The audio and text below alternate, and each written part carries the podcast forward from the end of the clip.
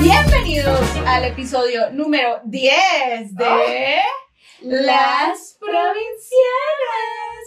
Uh, pum. Ay, Uh. Oye, ya iba a empezar a cantar la Belinda. Ya. yo sí, no, Belinda, ¿qué tiene que ver aquí? Bitch is still No, alive. no, no, sí. Pero bueno, oigan, ¿cómo están mis vidas? Nosotras súper emocionadas porque como pueden ver en el título, pues tenemos unas invitadas muy, muy, muy especiales. Pero Muy chilas. muy chilas, muy talentosas, muy chingonas. Pero pues primero aquí les presento a, a, mi, a mi socia, a mi amiga, a mi colega, Gaby Navarro. Sí, eso soy yo. sí. Cachanilla, Correcto. comediante. Y Sazona de oficio. Sa, sa, sa, perra empoderada, mujer. ¿Dónde está el patrocinio? Ya es el episodio 10.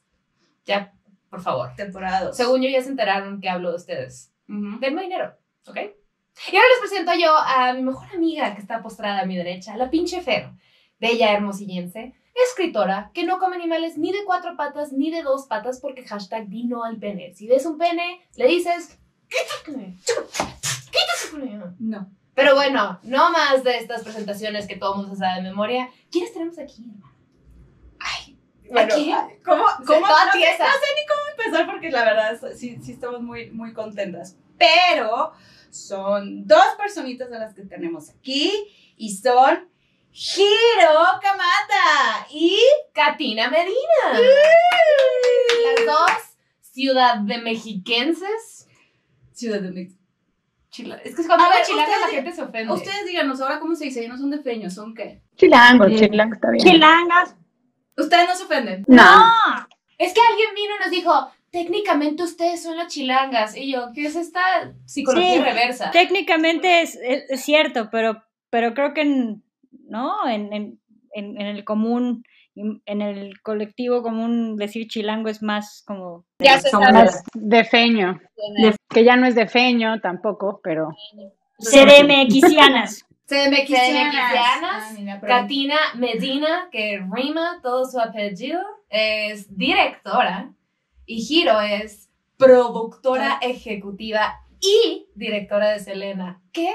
¿Qué? Eso, ¿Pero mamá. qué? Bueno, y como pueden ver, es un episo- episodio especial porque son mujeres ocupadas y que aquí y allá y nos dieron el tiempo de, de hacerlo por lo menos aquí por Zoom y pues obviamente es la primera vez que lo vamos a hacer. Y la verdad es que las dos le tenían miedo a, a Fer porque pues tiene cara de que está con COVID siempre. Nunca, nunca lo he tenido, pero pues, puede ser. ¿Cómo es una cara de COVID? pues la que, la que tienes. ¿Así? Esa.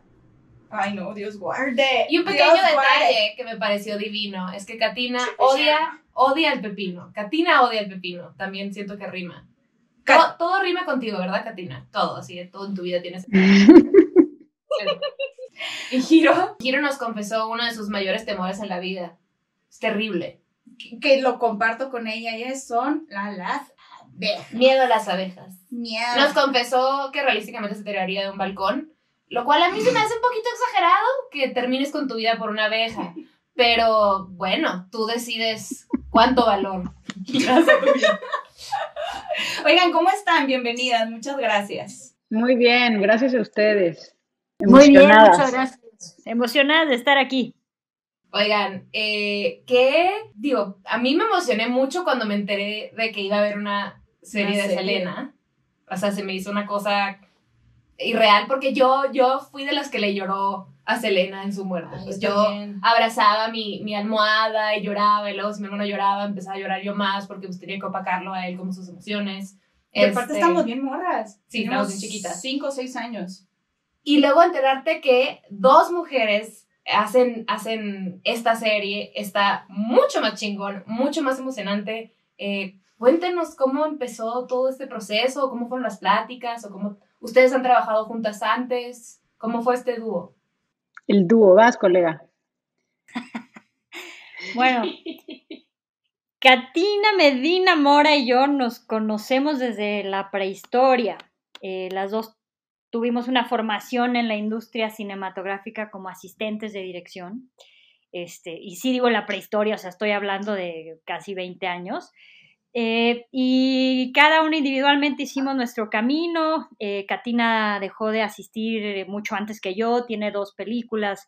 Eh, después yo, bueno, me aboqué a hacer televisión por angas, mangas y, y, azares del destino. Las dos terminamos haciendo ella una temporada y yo otra temporada de una franquicia Netflix que se llama Historia de un crimen. Yo hice la temporada de Colosio y Katina dirigió la de un año más tarde, La búsqueda. Y eh, bueno, Netflix, eh, que quedó contento con nuestro trabajo y desempeño detrás de las cámaras, nos, nos llamó para repetir la, la experiencia de colaborar con nosotras eh, para Selena. Órale, qué chingón. Sí, yo... Cabe mencionar, cabe mencionar que, que en, en, esos años Giro y yo nos juntábamos a tomar café, leíamos nuestros guiones y nos dábamos notas y decíamos lo difícil que iba a ser llegar a dirigir, cómo le íbamos a hacer, pero que era lo que más queríamos.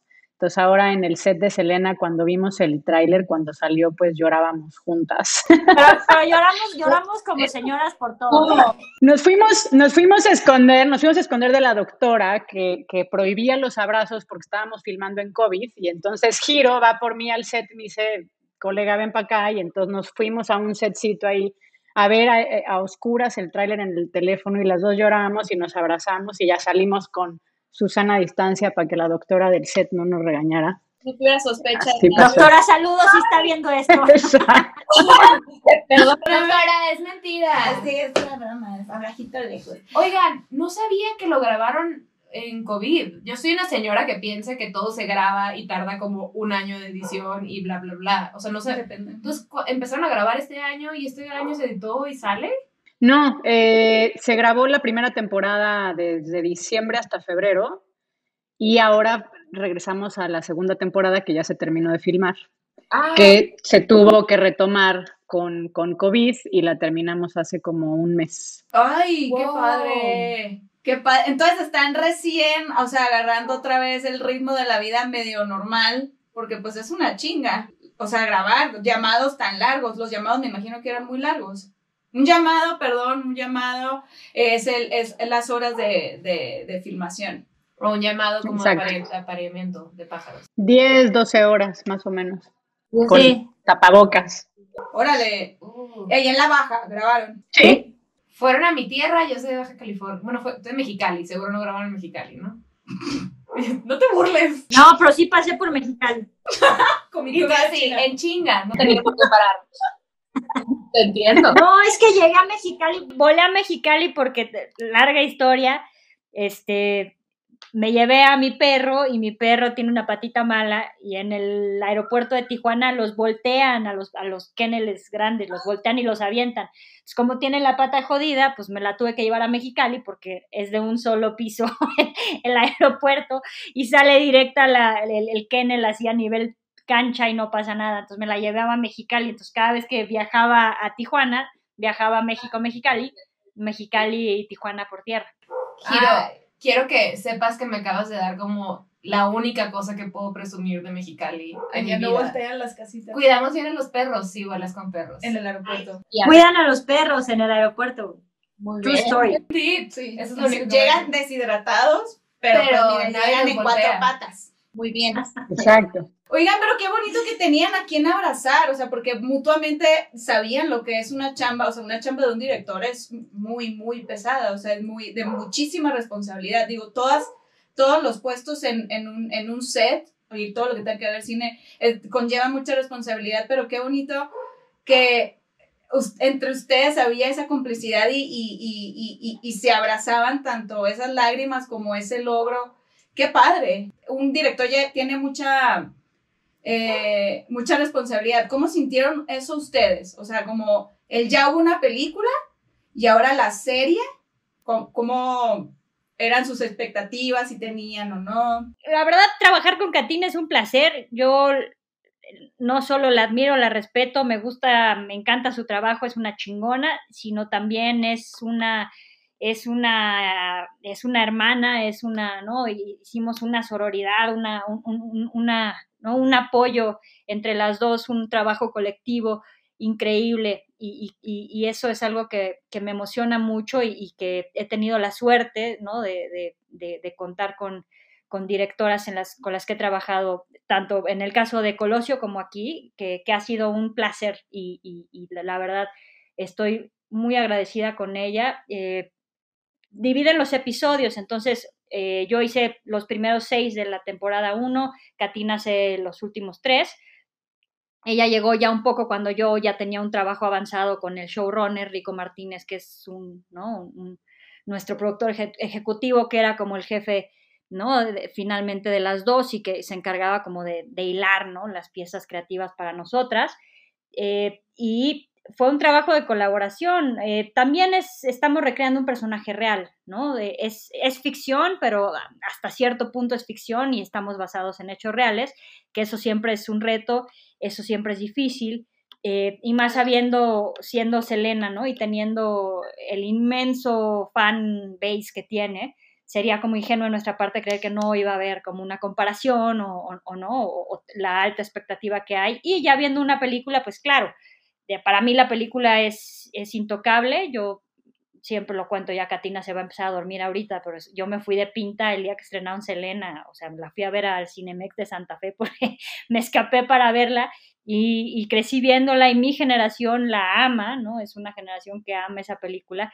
¿Qué tenemos de distinto? Pues es que esta es una serie y es la historia en realidad de la familia, ¿no? Sí es, o sea, el eje central Selena, pero también es la historia de una familia mexicano-americana, su lucha y su búsqueda, ¿no? Por, por sobrevivir el sueño americano, lograr el sueño americano y, llegar al éxito. Siendo una serie, pues tenemos la, ¿no? la posibilidad y eh, la ventaja de que tienes una ventana de varios episodios, tienes mucho tiempo, en una película tienes una hora y media para condensar la historia, ¿no? De la existencia de una persona y en este caso que es la familia entera, pues tenemos a lo largo de 18 episodios, son dos temporadas de nueve capítulos, eh, que se explora la vida de Selena y su familia. Sí, justo viendo el, el, el, trailer, como que lo, que lo que sentí es como una historia de, de, los altos, los bajos, los sacrificios de alcanzar un sueño.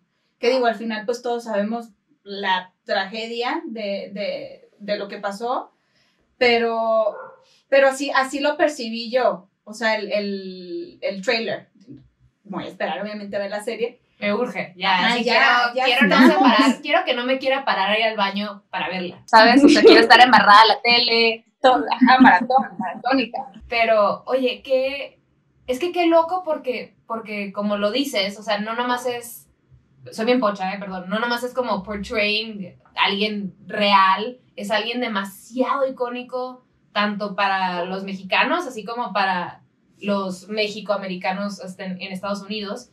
Y, y como que qué fuerte o sea, es mucha responsabilidad, pero a la vez creo que se me hace como el, el regalo más chingón que puedes tener como director, poder tomar esa historia, pues. O sea, es una cosa demasiado emocionante, demasiado, o sea, porque las dos han trabajado en proyectos muy padres, o sea, Colosi es una cosa súper importante, La Bus también, que marcaron a los mexicanos, pero Selena es top. Y me pregunto, así como, así como The Crown, ¿qué pasa? Que, que pues estás estás como enseñando vidas de personas que siguen aquí.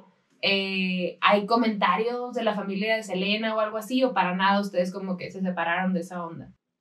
No, pues en realidad la familia estuvo súper involucrada. Nosotros entramos cuando ya había esa bendición eh, y que eso es pues parte también de lo que tiene la serie, que pues tiene todos los derechos de la música, este, que eso no es no es menor y que pues tiene la bendición de ellos y al final es como dice Giro, eh, a la hora de tener una serie donde tienes mucho más espacio, pues Selena también es quien es gracias a su familia igual, ¿no? A.B. era el compositor eh, base de, de, sus hits, se volvió un productor musical muy importante, el padre pues cuando ellos son niños es quien quien pues no genera que, ellos vayan por su sueño, etcétera, su set, la baterista, en fin, o sea, es, una historia familiar que a mí me parece muy lindo poder también ver a todos esos personajes alrededor, obviamente, de, de la protagonista que es ella, y además acompañadas de unos actores inmensos, todos fueron entrañables y creo que generaron, decíamos el otro día, Giro y yo, que, que hicimos una familia, ¿no? A mí pues me toca llegar ya, como dice Giro Avanzado, ya había hecho un trabajo exhaustivo eh, y pues es muy rico llegar a un set en donde ya tienes unos actores increíbles, eh, una parte visual increíble. Giro es muy clavada en el tema de los lentes, escogió unos lentes específicos para los conciertos porque hacían un flair, ¿qué tal? ¿no? Entonces hay pues, muchísimos detalles cuidados y para mí fue increíble porque pues la tenía yo ahí al lado también para cualquier duda, etcétera. Ella llevaba mucho más tiempo que yo preparando y siempre fue muy bueno. Eh, pues desde tips hasta, ¿no? Hasta dudas, eh, que no, no, no, no pasa en todos los proyectos, que, que haya alguien ahí eh, que te apoye y que te pueda resolver dudas y que te puedas apoyar en, ciertas cosas, ¿no? Exacto. Ok. A mí desde, desde la mente de alguien que, porque Fer sí se ha metido en producción y su esposa también es directora, o sea, es, están muy metidas en este rollo, yo no. Entonces yo no, y también creo que mm, la mayoría de nuestro público no debe de, eh, tal vez no sepan cómo se decide o sea, yo hubiera pensado que se escoge un director, o sea, por, porque se me hace que es un trabajo bien complejo que dos personas puedan compartir la misma visión o como respetar el trabajo de alguien más y sumarle. Como que siento que, a veces hay, hay, un poco como de diferencias en las, en las visiones o ideologías y me, me llama la atención que, que Netflix haya querido a dos directoras para el mismo proyecto. O sea, ¿eso es muy común que pase? Sí, sí, es, es, común en, el mundo episódico, ¿no? O sea, hay proyectos y hay series que son enteramente de un director, ¿no? Que el director es el mismo showrunner, por decirlo, se contrata un director para hacerlo todo, pero por lo general la mayoría de las series, si las ves, este, son, son, son directores episódicos, del 1 al 2 lo dirige tal director, eh, 3, 4 y 5. Lo que pasa es que también el ritmo de televisión, el ritmo de rodaje, de preparación es, muy intenso, es, es, es otro, es, es, más intenso, me atrevo a decir, que el de cine de alguna manera. Entonces, los te cambian porque es, es como boxeado, como jugadores de soccer, o sea, sabes, entras, juegas en la cancha, das lo mejor de ti y ya llega un momento en que tiene que entrar otro y también para refrescar esa visión, porque al final del día eh, en, en, televisión ya está seteado, ya es una historia, es un tipo de serie, es, sabes, o sea, es, es, es un proyecto, es una narrativa que ya está establecida y es común que se contraten otros directores para que lleguen a, darle su propia visión y ejecución a, la, serie, a, lo que ya está establecido. Qué, qué padre. Y digo, y qué bonito que también ustedes entiendan, porque yo siento que a veces en algunas series eh, nos ha tocado a mí y a Manuela, mi esposa, que lo vemos y esta la dirigió alguien más, que luego, luego se nota como la, la, que, el, el, el feel, o sea, como como si no hubiera tenido un seguimiento del episodio pasado. Pues digo, tengo otra pregunta. Ay, tengo otra pregunta para usted. Tengo una pregunta. Cha, Ahorita, con todo el tema, en, en, esta revolución de, de la mujer, ¿consideran ustedes que ha comenzado un cambio significativo en cuanto a dar la oportunidad a la mujer para darles este, estos, este tipo de proyectos, o sea, como proyectos grandes. Por ejemplo, tú, Giro, estuviste en Colosio y fue como una historia de hombres em, que fue en los noventas eh, y, dirigido por una mujer. ¿Cómo tú sentiste eso y cómo lo sientes ahorita? O sea, porque ¿cuándo, fue Colosio? ¿2018? Sí. ¿Has, notado alguna diferencia? O sea, como que ha mejorado. avances? Como avances. O sea, en cuanto a, a, darle estas oportunidades a la, a la, mujer en el cine. Yo, yo creo que hay una tendencia, ¿no? Eh, Netflix que es la plataforma con la que he tenido el placer de trabajar. Creo que, creo que es algo que tienen muy claro, ¿no? El, el, abrir esta, esta puerta a la representación detrás y de frente, en frente de las cámaras, ¿no? A las mujeres.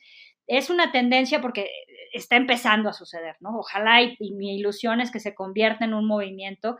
Yo, de alguna manera, eh, mis, mis últimas, mis, mis, tres, cuatro trabajos antes de, de, Selena, pues eh, son personajes femeninos, o sea, los personajes principales son femeninos. Y no es algo que haya, he tenido el privilegio de escoger, sí, pero, pero creo que es algo que se está gestando, creo que es algo que está empezando a, pasar, creo que es algo que, que, como digo, ¿no? Es una tendencia que ojalá y se convierta en un movimiento y más allá de pagar la cuota de género, que probablemente sea una de las razones por las que está sucediendo todo esto, ¿no? De repente, creo que mientras sea una puerta que está abierta, hay que aprovecharla y si está cerrada, hay que tirarla. Este, estamos aquí para quedarnos. Creo que para mí dirigir no tiene nada que ver con el género, siempre lo he visto como, como, ¿no? O sea, tiene que ver como la visión creativa de uno como individuo para contar una historia, para capturar el comportamiento humano, para liderar un crew, para poder comunicarte con los actores, guiarlos por emociones, guiarlos, ¿no? Y, eso no tiene nada que ver con el género. Creo que finalmente la industria se está dando cuenta de eso y antes no era común, no, no era común. ¿Cómo le vas a dejar, ¿no? A, este, a una directora mujer que dirija la historia? ¿No? El, equivalente a nuestro JFK, ¿no? Un evento de la historia y de la política mexicana tan masculino en un universo, ¿no? Eh, que, definitivamente sonaba, pues, a que hubiera sido más fácil apostarle a cualquier director, ¿no? De cine, eh, de acción o algo así, que a una mujer que venía de dirigir la adaptación de un, de un libro, ¿no? De una novela cuyo personaje principal también era una mujer. Y fue una apuesta que hicieron y, y finalmente yo estoy contenta con el resultado, ellos también, Natalia Beristain, la otra directora y yo, lo que tratamos de hacer en, ese específico proyecto fue, vamos a contarlo desde, ¿no? Desde un, desde un, personaje que sea el eje central y que sea mujer y que sea Diana Laura Colosio, ¿no? Que nadie habló, o sea, sí se habló de ella, pero al final del día, si a mí me preguntas, era el, era el personaje que más me interesaba, cuyo punto de vista más me interesaba escuchar, una mujer de una fortaleza, de una inteligencia, ¿no? Eh, entrañable.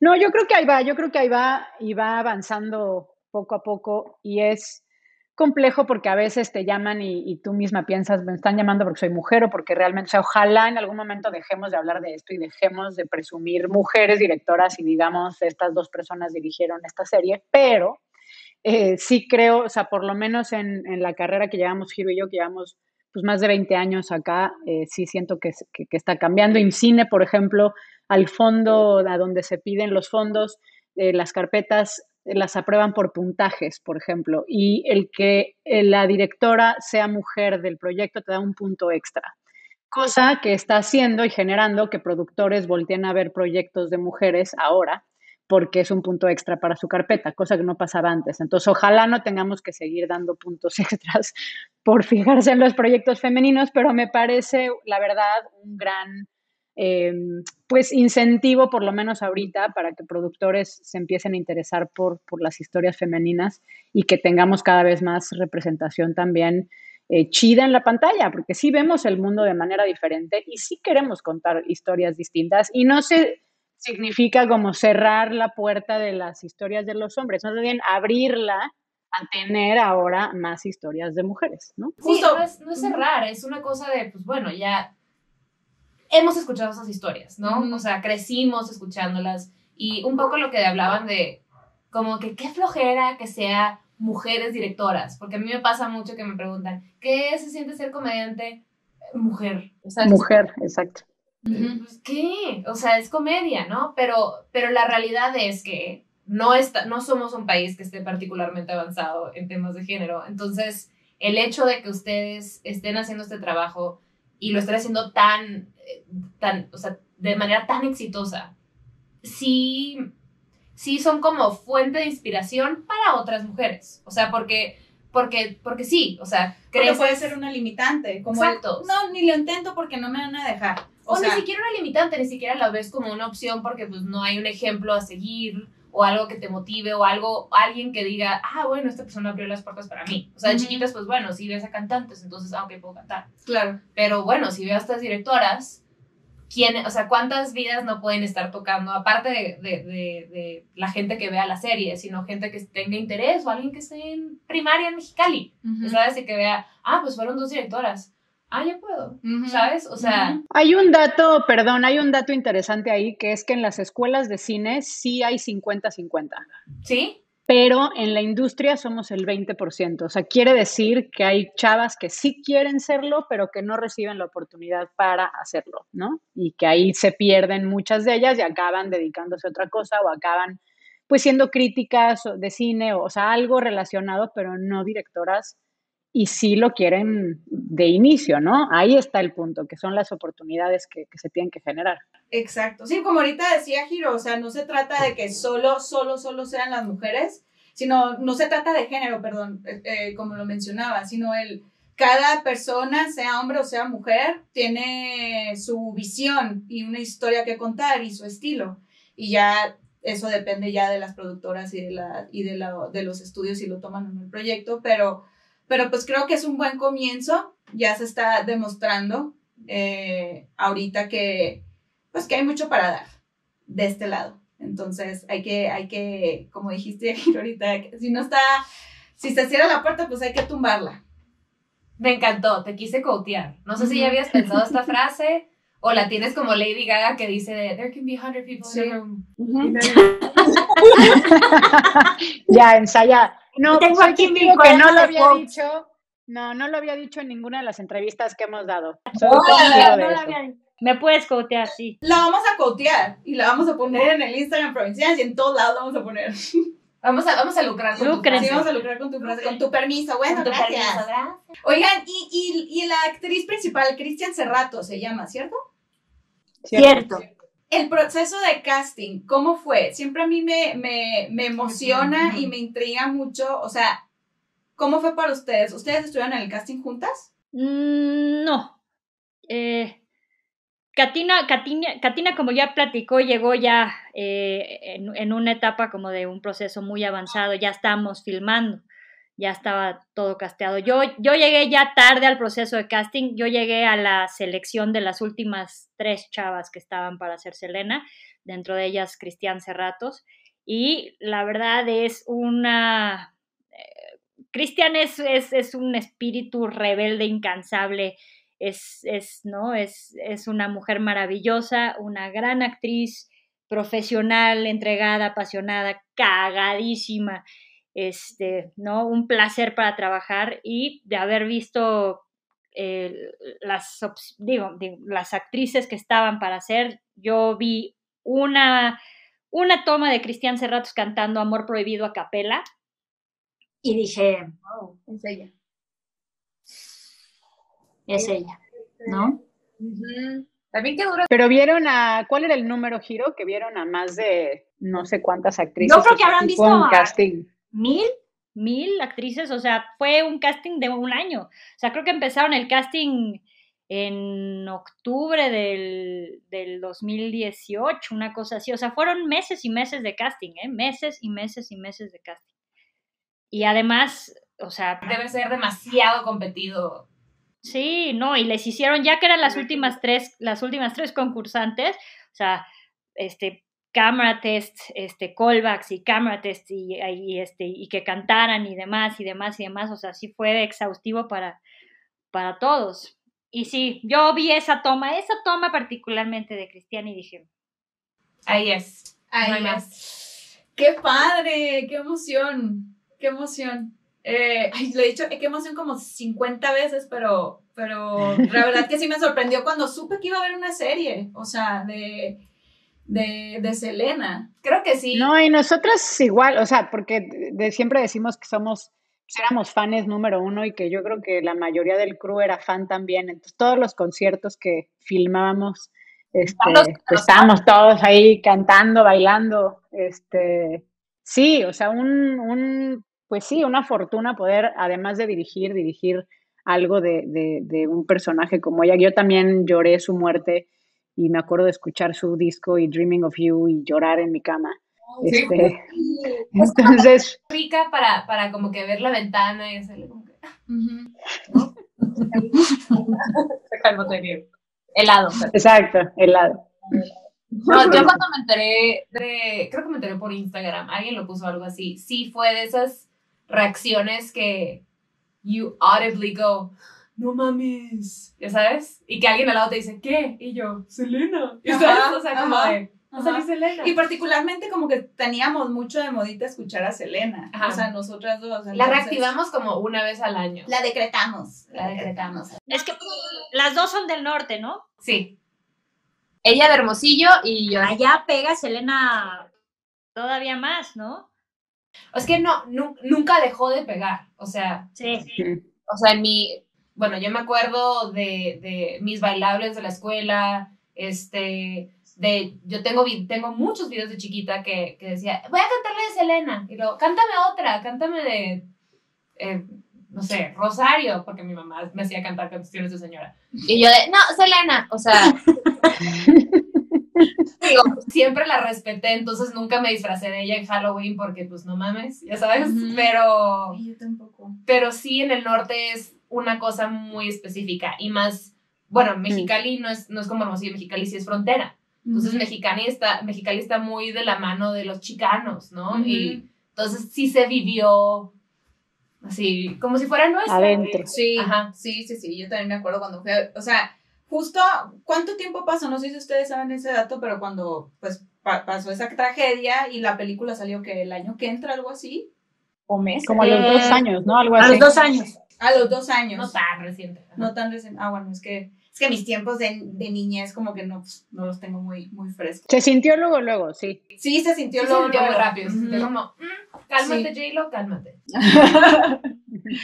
¿Hubo algún momento, ya sea en este proyecto o en otros, que eh, dirigiendo eh, estuvieron como a punto de tirar la toalla? Dijeron, no, ya no más. Pues más bien antes de dirigir, porque ya dirigiendo yo estoy en tacha en todos los proyectos y quiero más y más y más.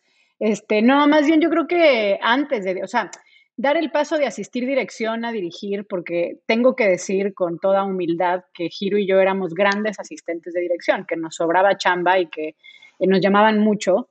Este, y entonces que te vieran como director era muy difícil. Y a mí, todavía ya, creo que cuatro años dirigiendo, me seguían hablando para asistir y yo decía, ya no asisto dirección, pero la gente, o sea, que te dejen de ver como asistente era muy difícil. Todavía, por ejemplo, yo hice mi primera película eh, muy chiquitita en 15 días y con 100 mil pesos y un chorro de favores y demás, y, y tuve que regresar a asistir porque no podía pagar la renta. Y era muy frustrante decir, es que yo ya solo quiero dirigir, pero no puedo hacerlo porque no hay las oportunidades, porque no te dejan de ver como asistente, porque no tienes experiencia. Este, y creo que ahí sí hubo momentos donde, es más, mi hermano un día me citó en un café y me dijo, ya no la hiciste, o sea, no tienes dinero, me llevas cinco años, yo ya compré un departamento y tú apenas puedes pagar la renta, entonces pon un negocio. Hermano, si estás viendo esto, te amo, pero no Pero, mames. hermano, Y entonces me decía, pon un negocio, yo pongo el dinero y tú lo llevas. Y yo, ¿un negocio de qué? Yo quiero hacer cine. Pues sí, pero ya no la hiciste, o sea, ya tienes treinta y tantos. Y que todavía no puedas pagar tu renta, pues ya, ya, ya fue, ¿no? Entonces, bueno, ¿Cuán- Perdón que te interrumpa, ¿a los cuántos años de tu carrera hiciste esta primera película? 32. A los 32. Perdón, pero, pero ¿cuánto tiempo llevabas en tu carrera? Ah, no, desde los 18. Empezaste con teatro, ¿verdad? Empecé con teatro y voy y regreso al teatro. Es como mi, mi caramelito para el alma que no paga nada, pero, es muy chido. Sí, pero fue mi primer amor. Pero sí, yo creo que hay momentos donde dices quiero tirar la toalla. Ahorita, pero ni de broma, al contrario. Ahorita creo que hay como un power de seguir y de, y de querer hacer más y más proyectos y de desarrollar cosas propias y de querer hacer las dos cosas, cine, tele y lo que venga, ¿no? Ujú. a, a ver, nomás voy a explicar lo que es un, un asistente de dirección. Un primer asistente de dirección es quien organiza, eh, pues todo, bueno, con la mano del Todo. segundo asistente de dirección, pero es el, el, que, el que acomoda los tiempos, eh, los, los, los movimientos de, de set a set, porque a veces estás en una casa, aquí ahorita por ejemplo están grabando y a dos horas está otra, entonces tienes que considerar todos esos tiempos porque dinero, mucho dinero por medio. O sea, es una joda, pero... Corríjanme si lo, si lo expliqué mal, corríjanme por favor. No, creo que No, no, no. No, el, el asistente de dirección, o sea, en, en- metafóricamente le aterriza los pies en la tierra al director a nivel presupuesto y plan de rodaje. De eso se encarga. Entonces, todo lo que el señor o señora sueñan, hay que traducirlo en un presupuesto y en cierto tiempo de rodaje y cómo cabe y dónde filmas qué. O sea, es como un ajedrez difícil el que llevas, aparte de, ¿no? de, tratar de, de- de ser pues la batuta de, también del crew, llevas la batuta del crew, ¿no? Para, para que todo el mundo esté al tiro, listo, ¿no? Eh, que entiendan la visión del director, que se sepa lo que se va a filmar, cuándo se filma, los requerimientos que se tienen, este, pues es, es, es una chamba, es una chambota, la verdad. Chambotota. es una chambototota. Yo, yo disfruté muchísimo mis años de asistente, aprendí muchísimo. Eh, tuve la oportunidad de asistir a, directores que admiro mucho, que adoro, que hasta la fecha son mis amigos. Este, y ya luego cuando ya empecé a sufrir la asistencia, porque siempre empecé a trabajar con la inquietud de dirigir desde siempre, fue cuando dije ya, es hora de, es hora de buscar la manera de, dirigir. Pero sí, como dice Katina, pues es difícil, o sea, el, salto de, asistente a director somos, es, es, un salto difícil, es un salto complejo, eh, no todos, no todos, lamentablemente no todos los asistentes de dirección eh, lo logran y en México se ve más, ¿no? En Estados Unidos un asistente de dirección, un primer asistente de dirección por lo general se vuelve productor, o sea, se vuelve luego el gerente productor, luego productor y aquí es como, se, es más común que se vaya, ¿no? Del asistente hacia el director. Un ejemplo, creo que el más exitoso de todos es Alfonso Cuarón, ¿no? Que era un gran asistente de dirección y se convirtió en pues, un, un, director mexicano eh, histórico, ¿no? Que ha, que ha hecho historia. Eh, pero sí, ah, qué chinga y qué difícil. Yo me acuerdo también terminando, ya cuando ya no quería asistir a dirección, también decía, puta, es que voy a acabar dirigiendo, ya sabes, el tráfico de Shola insurgente. antes, que, antes que dirigir lo que sea, güey. No, no, no había manera, era difícil. Yo creo que a mí la bendición de las series de televisión, ¿no? El formato de series que, que llegó relativamente hace poco, hace una década, ¿no? A México. Empiezan, eh, Katina asistió una de las series, Soy tu fan, este, ¿no? Capadocia, Niño Santo, o sea, a mí la oportunidad de dirigir me la da, me la da una serie de televisión eh, con un episodio y pues de ahí me agarré y, y sí abren la puerta que no me ha abierto, no he podido abrir en cine, ¿no? Que por más que he tocado y tocado y tocado y tumbado, yo llevo con un guion eh, autobiográfico personal, mi proyecto personal, llevo siete años eh, tratando de Es hermoso, yo ya lo leí y es hermoso. Muchas gracias. Creo que mi prima, eh, es que eh, mi prima y, y Hiro son muy, muy amigas. Mi prima me contó alguna vez de esa historia. Ahí está, ahí estamos. Ahí estamos y seguimos con ella. Hasta porque, como decimos, no, o sea, el, no, el no te, te, debe de servir solo para, ahora sí que para llenarte de más energía. Para y seguir, seguir. y seguir. Entonces, el, el, brinco de asistente, uh, digo, supongo que obviamente es diferente en cada caso, pero depende 100% que alguien decida darte la oportunidad o, o, tú rascas para abrírtela y tú consigues este, fondos y tú haces tu propia cosa.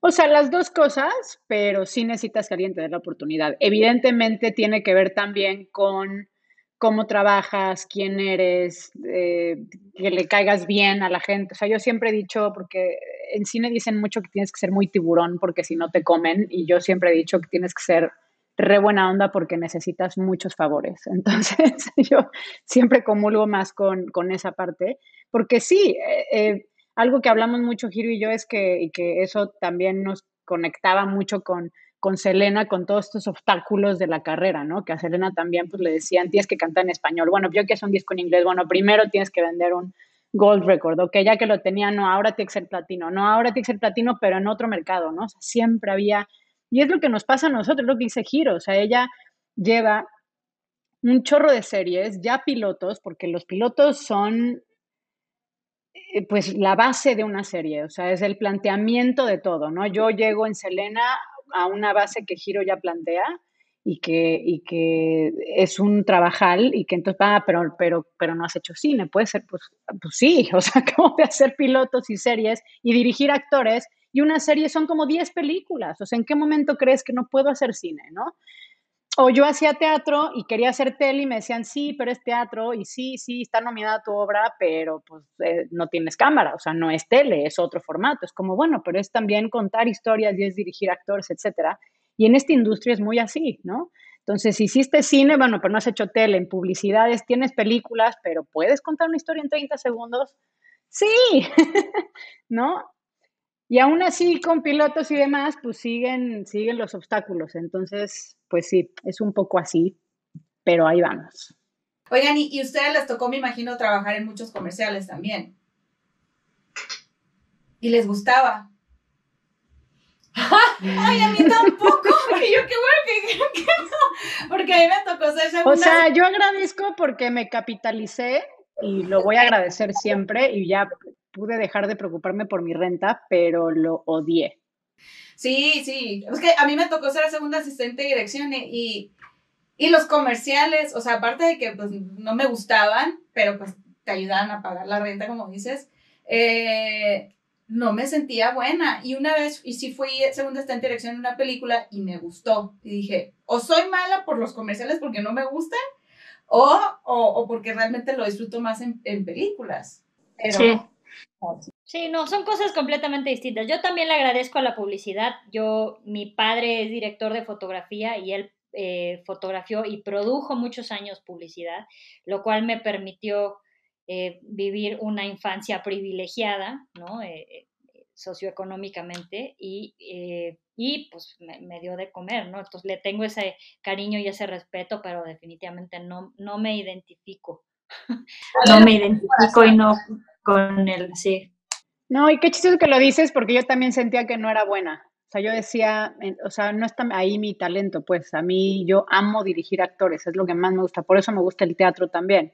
Y pues en los comerciales diriges eh, modelos brasileñas y cartones de leche, entonces como, aquí no, no, Como si estuvieras emocionada por ponértelos. exacto. Sonríe y vende un teléfono. Sí, no, no, no, nada que ver. Oigan, y, y en su carrera, ¿cuál, ¿cuál ha sido de los aprendizajes más grande? O si tienen un aprendizaje que, los haya, que haya sido como un parteaguas en su vida, ¿cuál lo podrían describir o identificar? Hmm. Digo, me imagino que han tenido N miles, ¿no? Pero ajá. uno que digas, este Este sí es- me cambió todo. Qué buena pregunta. Y vas, colega. Es que yo, ¿sabes qué creo? Yo creo que todos los días es un aprendizaje en, en la chamba que tenemos. Creo que todos los días aprendes algo. Creo que tra- se trata, es, es algo muy humano, muy visceral lo que hacemos, ¿no? Entonces estamos como condicionados y en, y en constante observación y reflexión de los errores humanos, ¿no? Entonces eso creo que te genera que estés aprendiendo constantemente lo- en, en- en- en el trabajo que tenemos. En lo personal, yo podría escribir una Biblia de las cagadas que me ha aventado, definitivamente. Este, eh, y no sé si es, eh, no sé si es el aprendizaje que más me ha dejado, pero es una cagada que me aventé en una película y mi entonces jefe, que ahora es un consagrado director de televisión en Estados Unidos eh, y un entrañable amigo, Batán Silva, era mi entonces jefe, él era primer asistente de dirección en una película que estábamos haciendo eh, en Marruecos llamada Babel, eh, de Alejandro González Iñárritu. Y eh, dentro de las múltiples responsabilidades que yo tenía como, como asistente de producción era corretear a, a los actores con un formato del sindicato de actores este, norteamericano que te firman sus horas y demás. Y se me había ido Kate Blanchett sin firmarme. Y la correteé por el desierto durante una hora y media en una camioneta con, con, un, con un conductor que no hablaba inglés y yo no hablaba francés y él solo hablaba francés y árabe. Entonces lo, la correteé, llegué, finalmente me firmó, nos perdimos de regreso. O sea, la pendejada me llevó como cinco o seis horas. Que luego aprendí que había otra manera de hacerlo sin que te firmaran, ¿verdad? Este, porque siempre hay otra manera, creo que es, Pero el es algo que- el asistente de Y producción. cuando, cuando le dije a Batán, es que la cagué y no me firmó Kate Blanchett, el, el exhibit, y me dijo, ay, mija, pero no pasa nada, uno no es chingón porque no la cague, es chingón por la capacidad que tiene de resolver las cagadas que se avienta. Y, este, y creo que eso me sirvió mucho en los años posteriores, porque pues, sí, seguí regándola y, y creo que es, es- siempre suele ser humano, ¿no? Claro. Pero aprender de ellos y, y creo que reconocerlos es lo importante. Ese es el aprendizaje que yo diría. Reconocer. Seguirte equivocando y reconocerlo. Y trabajar en mejorarlo. Claro, claro. A mí me pasó algo que, que filmando justo también eh, tuve un accidente eh, medio grave, me caí en una tumba, es bastante cómica hoy, en su momento no lo fue, eh, pues, estábamos filmando en un cementerio em, y había poco presupuesto y entonces el director de arte se le ocurrió empezar a mover flores como de las tumbas y decía, güey, esto no se hace. Y el productor, eh, Arturito Samson, que es Kevin increíble, sí, sí, eh, dijo, oye, algo va a pasar, o sea, ¿no? Y, pues sí, dicho y hecho, en media toma, yo piso una tumba que estaba a del, del, piso y se abre y me voy para abajo y me quedo colgada de un brazo y, tengo cuatro fracturas. Y entonces me sacan de ahí y estaba yo firmando en Guadalajara y me llevan a una clínica de un pueblo y me hacen radiografías y me dicen, no tienes nada, solo tienes un gran golpe. Y entonces me echo un llamado con cuatro fracturas sin saber que estaba fracturada, hasta que al final del llamado digo, no me puedo mover, vuélenme de regreso al DF, casi se me perfora un pulmón, en fin, fue un drama. Pero yo llevaba muchos años sin parar, ya enferma, asistiendo dirección, en un ya eh, control automático, sin pensar realmente qué quería de mi vida, y como hice giro, ya no lo estaba disfrutando. Y este accidente, pues me postra en una cama por dos meses sin poderme mover. Tenía tres costillas fracturadas de una lumbar y tenía que estar en reposo. Y eso me lleva a que la vida y un accidente me hace sentarme en la cama y decir qué quieres de tu vida. Y si no paras y piensas y empiezas a escribir tu guion y a ir por lo que quieres, eh, pues te vas a quedar como asistente de dirección toda tu vida. Y ese accidente me hizo como pues obligado eh, parar de trabajar y pensar qué quería y pues renuncié a mi trabajo que en ese entonces tenía para escribir mi guion y para hacer mi película. Y creo que si no hubiera pasado ese accidente, no, no sé si me hubiera tardado 10 años más en hacer esa primera película. Entonces también como que es algo que digo mucho como no, la vida se te va, se te pasa, o sea, necesitas, si quieres dirigir, si quieres hacer algo, está bien que vayas asistiendo y pagas con eso la renta, pero tienes que tener tu proyecto y tienes que dedicarle tiempo a hacerlo, porque si no, digo, yo tuve esa fortuna que, bueno, fue dolorosísimo que sucediera de esa manera, pero que sí, pues trajo algo muy importante y que, y que sí fue, eh, a lo largo de mi carrera ha sido así, es como no dejar esos proyectos personales eh, que quieres hacer y que, y que, ¿no? Que, no, que no te lo, te lo diga un accidente que, que, te deje en la cama, sino que puedas tener tus espacios también de recalcular en dónde estás parada, qué quieres, cuál es tu camino, qué te está gustando, qué no, y de poner como un poco a analizar, pues, dónde estás parada, ¿no? O sea, la vida te habló duro y te dijo, hey, mija, esto quieres, esto no lo quieres, entonces, pues, ¿no? La vida es un cholo. La vida, vida es un cholo. Ajá, tu vida es un cholo. voy a fracturar para que veas qué pedo. para que agarres el pedo. Exacto. Oigan, y última preguntita para cerrar. Eh, si quieres la, hacer, hacer la... No, tú hazla. Tú haz, yo tengo una pregunta medio fuera de tema, pero por curiosa y porque, porque se me hace que son dos morras muy talentosas. Eh, ¿han, ¿Han sido directoras de algo de comedia y, o les interesaría? Eh, yo me gusta la comedia, pero cierta comedia. Eh, hice unas cápsulas chiquitas para Discovery Home and Health de una wedding planner que fue muy divertido hacer. Y, y, en publicidad, la campaña que me gané de ATT, que era una campaña anual, era de comedia y la disfruté bastante. Pero siento que en este país la comedia que se hace no necesariamente es la que a mí me da risa y entonces sí, la verdad es que le huyo bastante, por lo menos en cine y en tele, porque los guiones que llegan, o sea, tengo una historia que me llegó un guion de comedia, le digo a mi marido, me llegó un guion de comedia para ver si dirijo y entonces me pongo a leerlo y pasa a la hora, me dice, ¿no te has reído una vez? y llevas una hora leyéndolo. Entonces sí, hay cierta comedia acá que yo no so, soy, no soy de risa fácil, entonces la disfruto, pero me gusta una comedia como más inteligente, la comedia inglesa, que es un poco más dark. Entonces no es que no me guste, lo disfruto, pero no siento que me ha llegado algún material que realmente me parezca cómico. Pero no está cerrada a un buen guion, o sea. No. Ok, interesante. ¿Y tu giro? Yo le tengo mucho respeto a la comedia. Comedia y terror les tengo mucho respeto y por el momento, en este momento en mi vida directorial de, mi carrera, eh, siento que me, me, faltan herramientas personales y me falta todavía cierta, eh, cierto aprendizaje, creo, de camino, como para llegar a ser una gran directora de comedia. o una gran directora de terror. Son los dos géneros a los que les tengo muchísimo respeto y me gustaría como eh, experimentar con otros géneros con los que me siento muy cómoda. Y ya que me sienta completamente en control de mis herramientas directoriales, diré. Eh, la última pregunta, que creo que eh, me, nos salió muy del corazón, pero ¿qué consejo le darían a aquellos que su sueño es, es vivir del, del cine y televisión? Paciencia, un chingo de paciencia.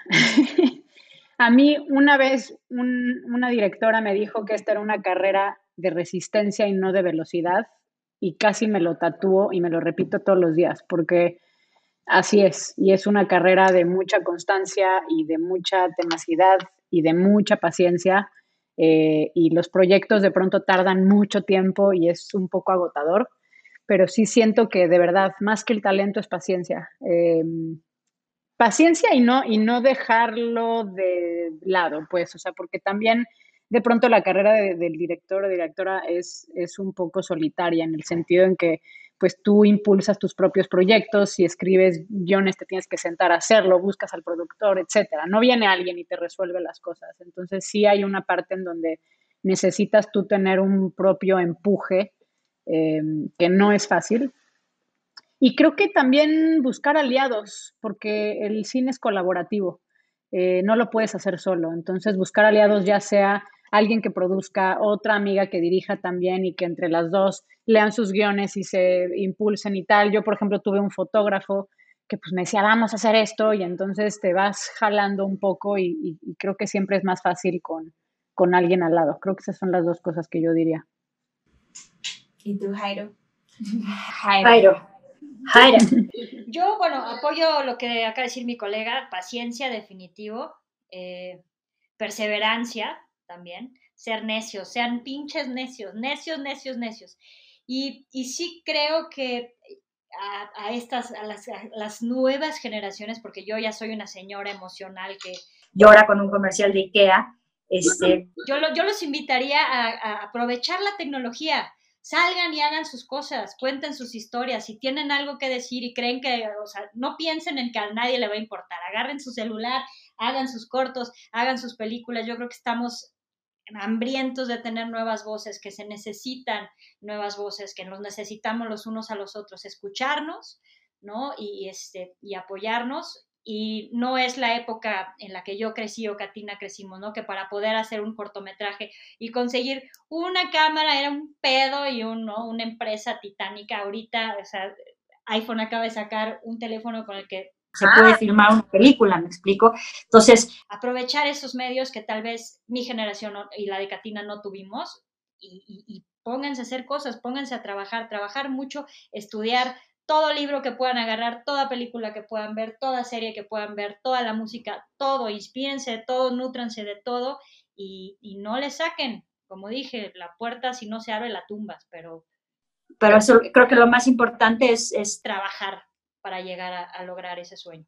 Sí, yo creo que una parte, o sea, como crucial que, que, mencionaste, Katina, es un, es, un, es un proceso a veces bastante solitario. Entonces, cuando tú estás sentado ahí haciendo lo tuyo, escribiendo o creando, dices, pero debería estar haciendo otra cosa. Como no hay una, una, una, una, retroalimentación inmediata o un, o, o, o, un premio, por así decirlo, inmediato. Es como, como que sí, te, sí lo empiezas medio, medio a durar un poquito. Entonces, pues muy bueno que, que, hayan mencionado el tema de la paciencia. Y sobre todo nuestra generación, que todo lo queremos así. O sea, si no pasa ya, es así. Eh, lo, lo, soltamos muy fácil.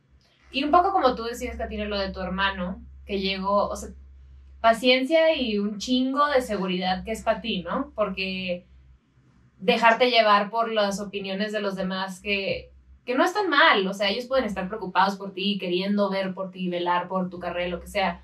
Tienes que estar muy segura de ti, este, y que esto es para ti, para no soltarlo cuando no ves los frutos en 5, 8, 10 años incluso. Mm. Creo que incluiría, perdón, eh, también arrancar desde abajo, me parece básico. O sea, yo veo toda la diferencia de alguien que llega a dirigir después de haber tenido horas set, de haber sido desde asistente de producción de dirección, eh, lo que sea, ¿no? Asistente de cámara, etcétera, porque sí siento que tienes otra noción de los tiempos, de, de ¿no? De, cómo sucede un set y que... ríes, Sé por qué lo está diciendo mi colega. Ah, ok, ok. ¿Cuál es el...? No, no, no la quiero interrumpir, termina, colega. No, no, no, eso nada más, porque siento, digo, creo que en todo trabajo está chido venir de abajo. Es que la humildad, mira, creo, que a, partir de lo que dije, entiendo que tal vez se abre como una caja de Pandora, porque sí siento que de repente hay una cierta insolencia ¿no? Una insolencia. El cine también es, eh, bueno, como lo conocíamos antes y como crecimos nosotras, es jerárquico, ¿no? Y era un poco como McDonald's, uno empezaba, este, ¿no? Limpiando los baños y, o sea, yo empecé mi carrera y era la, la, cargadora de botellas de agua y de sombrillas de los actores más prolija del mundo, ¿no? A mí no se me quemaba un actor, no se me bronceaba, este, no se me deshidrataban, o sea, ¿no? Yo, este, hubo inclusive una película, mi trabajo varios días era cuidar que no le jalaran al baño, este, ¿no? Toma, güey. Eh, pero, y eso sí creo que genera, y, te apoyo, Katina, creo que genera una sensación de humildad y evita la arrogancia, ¿no? Porque creo que todo ese, y aparte, si funciona muchísimo, una de las cosas que tuve, tuve el honor y, el, y el, ¿no? El, el, privilegio de asistir a Alfonso Cuarón, mi primera chamba como primer asistente fue, fue con Alfonso Cuarón, y algo que me maravilló de Alfonso es, es, que es alguien que sabe perfectamente bien qué es lo que está pasando en un set. Sabe qué está haciendo el sonidista, el del boom, el de, o sea, sabe cómo tienen que funcionar cada una de las piezas que él está moviendo, porque lo hizo y se ve, ¿sabes? Se ve, se ve que entiende, sabe de foto, de sonido, de todo, todo, todo, todo. Y, y yo, eso hace, no sé, que serán 14, 15 años, este, me maravilló y dije, yo quiero ser así, ¿no? Yo quiero tratar, entender perfectamente bien lo que estoy haciendo para llegar allá. Al final del día, creo que es, un camino muy personal el de cada director y, este, ¿no? Cómo llegas ahí. Eh, pero sí creo, colega, estoy de acuerdo contigo que el pasar por el, empezar desde abajo evita la arrogancia y hace que, que tengas una visión distinta cuando te sientas en la silla directorial. Estoy de acuerdo con ella. Lleva, ¿sabes lo que es una chamba? O sea, lo que, que todo, todo, todos los puestos que están ahí son esenciales, no importa, no importa lo que sea, todo, todo es esencial. Entonces, sí, a mí también me tocó ser asistente de producción, lo disfruté muchísimo, me divertí muchísimo, conocí muchísima gente y sobre todo, eh, como me, pues realmente estás en todos lados, aprendes mucho de, de, todos los departamentos. Eso, eso es lo que a mí personalmente me, me encantó. Oigan, pues, pues qué, qué chingón y qué chingón conocerlas y qué honor que nos hayan dado un ratito de su tiempo, un ratote. Em, mucha mierda, que les vaya cañón con la serie. Creo que yo creo que va a ser una gran serie y se merecen todo el éxito y todos los frutos que vengan de esto. Así que muchas gracias. Muchísimas gracias. Gracias. Ojalá muchas gracias, chicas. Cuando despedimos el podcast, cerramos así con voz de señora, porque pues decimos esto, porque es de provincia. Entonces, estamos, pues nada, pues mira, nosotros lo que damos es un, es un consejito. Un consejo, y nomás sencillo, ¿no? Básicamente que si pues si vas a una fiesta, que ahorita no está bien porque pues te infectas y vamos a pasar el semáforo rojo. Ay, no, no, no, Pero si vas a una fiesta y te gusta alguien y dices, ay, me gustaría involucrarme con esta persona, pues... Pues voy y busco un gorrito a la farmacia, al supermercado, a la tiendita, lo que sea, pero un gorrito, porque sin gorrito no hay fiesta. Que digan un consejo, ¿tienen un consejo? Ah, sí, ¿tienen un consejo, señora? Sí, aprovechemos, ¿no? Pero yo sí voy a decirle, la señora, la señora temerosa del COVID. Ah, dale, El consejo es, es, cuídense mucho, seguimos en una pandemia, compañeros. Este, de esto, si algo aprendido, y espero que los demás también, es a cuidarnos no solo nosotros, sino a los otros también. Eh, respetemos, respetemos las medidas, tratemos de salir de esta, porque si seguimos echando desmadre, saliendo a las fiestas y pasándonos por el arco del triunfo eh, las medidas de seguridad, no va a pasar, no va a llegar tan rápido la vacuna, no a nuestro país. Seamos conscientes, tratemos de cooperar para salir de esta lo antes posible. Muy bien. Yo segundo eso. Muy bueno, muchachas. Pues, nada. Gracias. Ajá, ya. Ujú. ¿Y saben qué? Salúdame a tu mami. Bye. Bye.